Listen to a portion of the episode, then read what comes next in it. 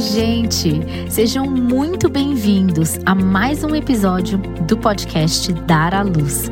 Eu sou Juliana Rezende, sou doula, educadora perinatal, e eu tô aqui hoje para a gente conversar um pouco sobre os mitos do parto normal. É isso mesmo. Com certeza você já ouviu coisas como: poxa, que pena, não pôde ter parto normal porque não teve passagem ou porque não dilatou. Ou também já deve ter ouvido coisas como: ah, foi cesárea uma vez, então vai ter que ser cesárea para sempre. Ou também algo horrível como: poxa, parto normal vai deixar essa mulher toda larga, essa vagina toda larga. Gente, tudo isso é mito. Fica comigo que eu vou te explicar. Mas antes da gente começar a conversar um pouquinho sobre esse assunto, eu quero agradecer você por estar aqui, por estar acompanhando meu podcast, por ter acompanhado os episódios anteriores. E se você é novo por aqui, quero te convidar a ouvir os episódios anteriores.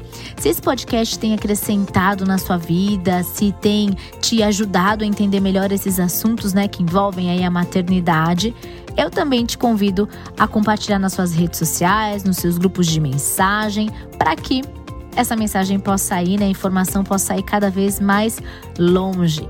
Porém, sem mais delongas, vamos lá? Vamos conversar sobre os mitos do parto normal.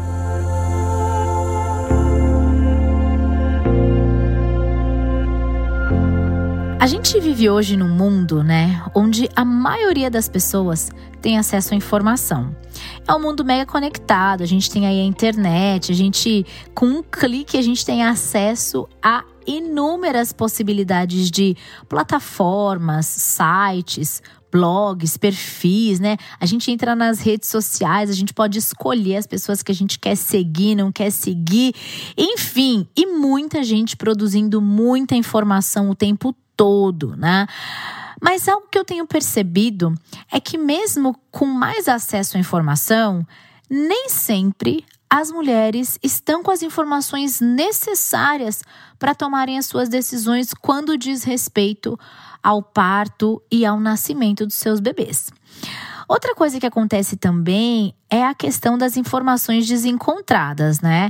É muito difícil quando a gente tem muito lugar que tem informação, mas a gente não sabe se de fato essa informação é correta, é uma informação embasada, é uma informação que eu posso confiar. E acaba sendo, na verdade, um grande desserviço, né? São informações não baseadas em evidências científicas e a partir daí surgem os mitos, né? É, são informações que não procedem, são informações pontuais, né? Mas que não seguem aí um, um padrão, que não tem um estudo por trás. Enfim, tudo isso vem para não contribuir com aquilo que de fato as mulheres precisam, né? Que é a informação correta. Então, assim, é, as pessoas elas vivem experiências de fato tomam aquilo como padrão. E aí essas histórias são contadas, né? Esses relatos são contados, o que não é nenhum problema, porque de fato é uma verdade aquela experiência, só que a gente tem que se lembrar que cada corpo é diferente e cada mulher ela vai ter uma história, cada mulher vai viver algo diferente, sabe? Cada mulher ela vai ter uma experiência de parto e aquilo não é algo absoluto para todas, né? E o que acontece com isso é que os mitos vão aparecendo. São informações não baseadas nas evidências científicas, quero deixar isso bem claro, e a mulher acaba refém de tudo isso, acreditando em muitos mitos e acaba então tomando decisões baseadas na desinformação. Mas hoje eu tô aqui para poder desmentir alguns mitos mais precisamente cinco mitos sobre o parto normal que talvez você já possa ter ouvido. Então, quero convidar você, vem comigo que vai ter muita informação a partir de agora.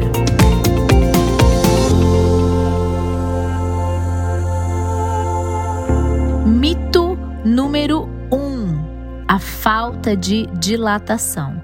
Gente, isso é mito. Por quê? Porque, na maioria dos casos, o que faltou foi dar tempo para o corpo daquela mulher dilatar. O que faltou foi paciência da equipe, paciência dos profissionais para que o canal de parto dilatasse. A gente sabe que cada mulher vai ter um tempo diferente.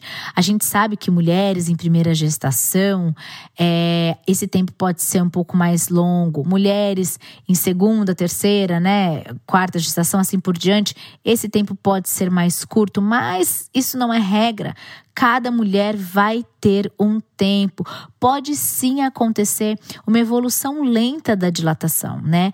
É uma paciente que dilata é, alguns centímetros, né? O canal de parto dilata alguns centímetros e estaciona ali por um tempo maior. Enfim, são muitas questões que podem acontecer e essa dilatação do colo do útero pode de fato levar um tempo. Agora, não significa que a mulher não vai dilatar. Precisa esperar que a dilatação aconteça. A gente sabe, e outra coisa que precisa ser considerada é a interferência do ambiente, a interferência daquilo que é externo. É, se você voltar aí alguns episódios atrás, quando a gente fala sobre fases do trabalho de parto ou os hormônios do parto, a gente percebe, e é fato, né, de fato, que é, os hormônios eles precisam agir no corpo da mulher. É, através dessa ação hormonal, as contrações acontecem, as contrações uterinas acontecendo, esse colo vai dilatando e tudo isso acontece é, quando o ambiente externo também é favorável para essa mulher. Ou seja, um ambiente com muito barulho, muito estímulo, muita luz, muitas pessoas entrando, saindo, um ambiente onde a mulher não se sinta segura, um ambiente onde, assim, que de, de certa hostilidade para essa mulher. É, esse tempo pode ser mais longo para esse canal de parto dilatar. Então, é importante entender que é preciso esperar que a dilatação aconteça. Um outro motivo também é, tem a ver com a confusão que acontece em relação às fases do trabalho de parto, porque muitas vezes a mulher chega no hospital, só que ela chega em fase latente. Às vezes a mulher chega no hospital antes disso, chega em pródromos, nas primeiras contrações uterinas, que ainda nem é trabalho de parto. E isso, como pode levar bastante tempo até engrenar no trabalho de parto e até a dilatação começar de fato, se não existe uma equipe é, que aguarde esse tempo necessário, é, realmente essa mulher acaba sendo indicada para uma cesárea com essa desculpa, com essa justificativa da não dilatação do colo, que de fato não dilatou só porque não aguardou ele dilatar, entende? Então é importante a gente pensar nisso. Cada mulher vai ter um, um tempo diferente, porque o corpo é diferente, e é isso. Temos que aguardar. Então, falta de dilatação é mito.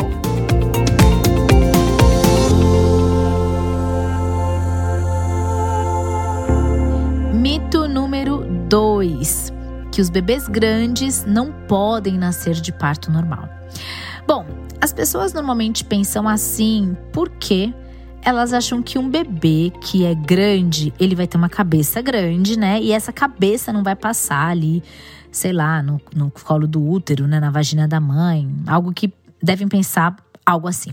Porém, somente olhar o peso e o tamanho né, estimados de um bebê, é, inclusive isso tudo é feito pelo ultrassom, isso não é indicação suficiente, por exemplo, para marcar uma cesárea, né? Que são chamadas de cesáreas eletivas, é quando você elege a data que vai acontecer. Já se sabe de toda a importância de aguardar menos que o bebê entre em trabalho de parto, quando isso é possível, né? Quando não existe uma indicação real de cesárea.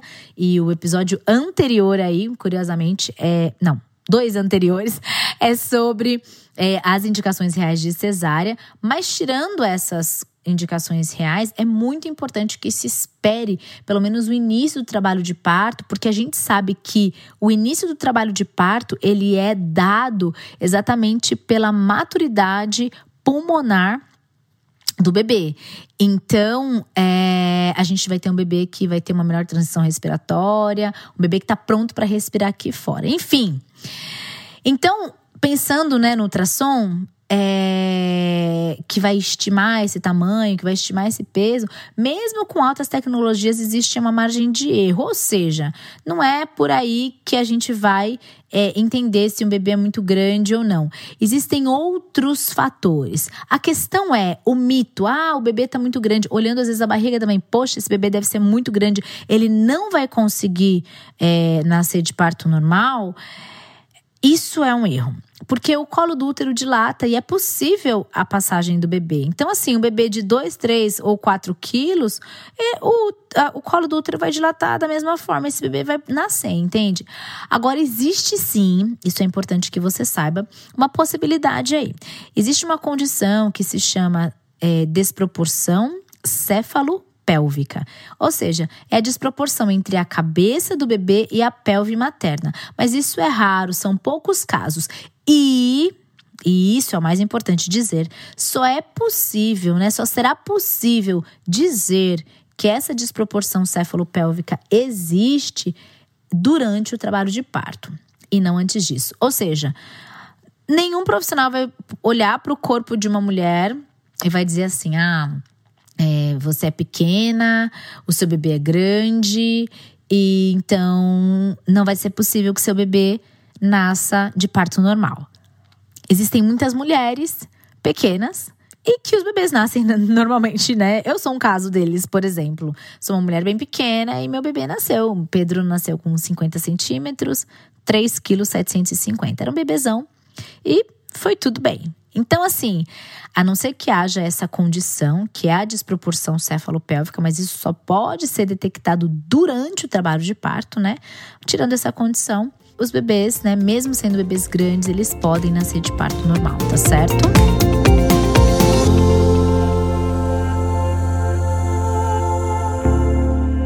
Mito número 3, que o parto normal vai deixar a vagina da mulher larga.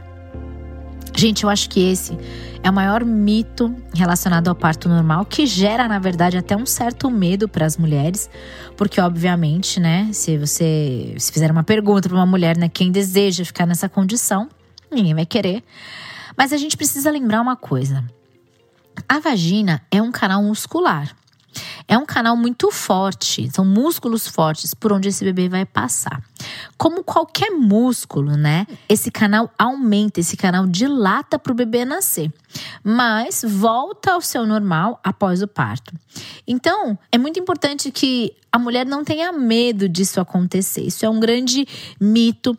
Isso tem muito a ver também com a nossa cultura, né? A gente até assiste vídeos, né, de muitas mulheres sofrendo violência obstétrica através de falas de médicos que dizem assim: é, ah, agora então esse bebê nasceu, eu vou é, consertar, que como se houvesse algo defectível no corpo da mulher, como se a passagem do bebê tivesse estragado alguma coisa, como se fosse um equipamento, uma máquina, e não é nada disso. O parto, ele é um evento fisiológico. O corpo da mulher dá conta de parir esse bebê. Acontece que muitas vezes por conta de tantas intervenções, tantas intervenções que são feitas, sabe?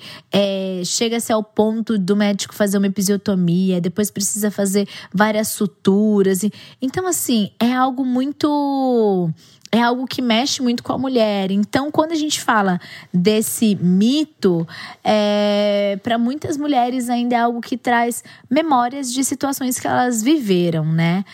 Enfim, de qualquer forma, é importante a gente pensar que essas informações precisam ir afastando o medo das mulheres tomarem as suas decisões. E lembrando que depois da passagem do bebê, sim, a musculatura é, do canal vaginal volta ao normal, né? Claro que não imediatamente, existe um tempo para isso, mas a vagina da mulher não fica alargada. Existem, né, é, profissionais, existe a fisioterapia pélvica, por exemplo, que auxilia a consciência dessa musculatura do canal vaginal e tem exercícios que podem ser feitos durante a gestação que vão facilitar no parto, mas independente disso, fazendo ou não, né, esse tipo de exercício, passando por esses profissionais que ajudam muito, mas independente disso, é, é mito dizer que parto normal vai alargar a vagina da mulher, tá certo?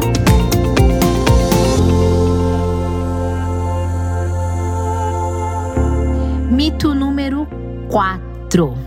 Uma vez cesárea, sempre cesárea. Sabe que muitas mulheres acham que elas não podem ou que elas não vão conseguir parir depois de ter uma cesárea. E isso não é verdade, porque é possível sim. Esses partos, né, é, são conhecidos pela sigla VBAC, que na tradução significa partos vaginais após uma cesárea. Então, muitas mulheres já experimentaram é, esse VBAC. Muitas mulheres já experimentaram um parto vaginal após uma cesárea. Às vezes até após duas cesáreas, entende? Antes o que se pensava era que o parto normal já seria contraindicado, né? Ah, depois de uma cesárea pelo risco de rotura uterina durante o trabalho de parto. É, os estudos mostram que sim, existe esse risco, só que esse risco é baixo e diante dos benefícios do parto normal comparado a uma cesárea, vale a pena que a mulher considere essa possibilidade e estude sobre isso, né? O que acontece nesses casos também é o fato de nem todo profissional ter a conduta de acompanhar uma mulher em um parto normal, caso ela já tenha uma cesárea anterior. Então, assim, é, é muito importante que a mulher, para escolher o parto que ela deseja, uma mulher para poder escolher entre um parto normal entre uma e entre, opa, vamos lá. Uma mulher para poder escolher entre um parto normal e uma cesárea, é muito importante que ela considere muitas coisas, porque esse, esse primeiro parto que ela tiver pode definir muita coisa para os próximos partos, entende? É, eu digo isso não porque não seja possível um parto normal após uma cesárea. É possível, mas não são todos profissionais, por exemplo, que acompanham esse tipo de parto. Então é muito importante considerar isso, é, porque os fatos futuros, né? É, podem ser influenciados diante da escolha que você tiver. De qualquer forma, uma vez cesárea, não necessariamente sempre cesárea, certo? Não estamos aqui trabalhando e nem falando sobre as cesáreas de indicação real, né? De cesáreas que de fato precisam ser é, efetuadas ali, mas é, é mito essa frase de uma vez cesárea, sempre cesárea.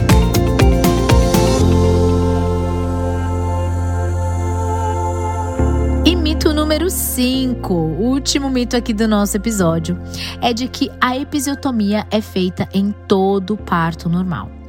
Muitas mulheres elas pensam que todo parto normal é necessário. Opa, vou lá de novo.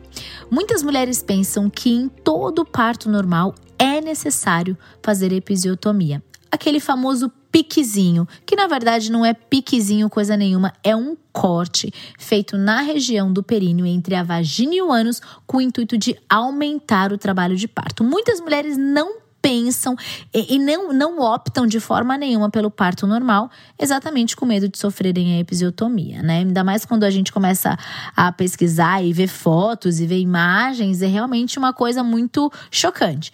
Dessa forma, né, é, quando é feita episiotomia, o período expulsivo do trabalho de parto ele é mais rápido, exatamente porque o canal de parto né, tá aumentado e o bebê nasce mais rápido também. Então, essa seria a justificativa de quem utiliza episiotomia.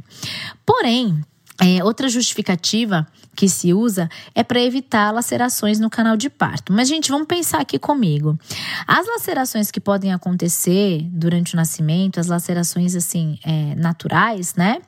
É, não ocasionadas, fisiológicas, a maioria delas, quando ocorre naturalmente, é muito menos intensa do que a feita pelo médico durante a episiotomia. A episiotomia ela já é, é de fato algo muito mais agressivo e, e que lesa a mulher do que uma laceração natural, tá certo? Os estudos mais recentes mostram que a episiotomia não deve ser feita como um procedimento de rotina, ou seja, um procedimento que é feito em todas as mulheres, entende? Apesar da OMS, a Organização Mundial de Saúde, preconizar que existem algumas poucas indicações reais para a realização da episiotomia, existem alguns profissionais que não realizam esse procedimento em nenhuma situação e também defendem que não seja feito em situação alguma. Exatamente por conta de muitas marcas é, emocionais, marcas físicas, de reflexos na vida emocional, na vida sexual dessa mulher, que de fato não justificam o fato dela ter sido feita. Então, episiotomia não é feita em todo parto normal. É mito pensar que é uma prática de rotina, tá certo? Apesar de alguns profissionais fazerem como rotina, ela não é necessária em todo parto.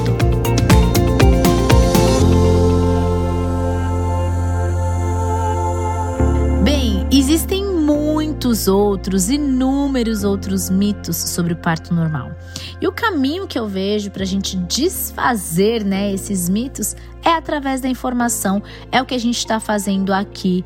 É você ouvir esse podcast, compartilhar essa informação, porque quanto mais informação a gente busca, melhor. E aí os mitos vão desfazendo, né? A gente consegue de fato tomar as nossas decisões baseadas em informação é, correta, né? Informação que é embasada cientificamente. Eu espero muito que você tenha gostado desse episódio. Espero muito que esse episódio tenha sido esclarecedor para você, tenha trazido muita informação para você. E eu vou ficando por aqui. Te convido a ouvir os episódios anteriores se você ainda não conhece, a me seguir nas redes sociais e a gente vai se encontrar ainda muito por aqui. Um super beijo e até o próximo episódio.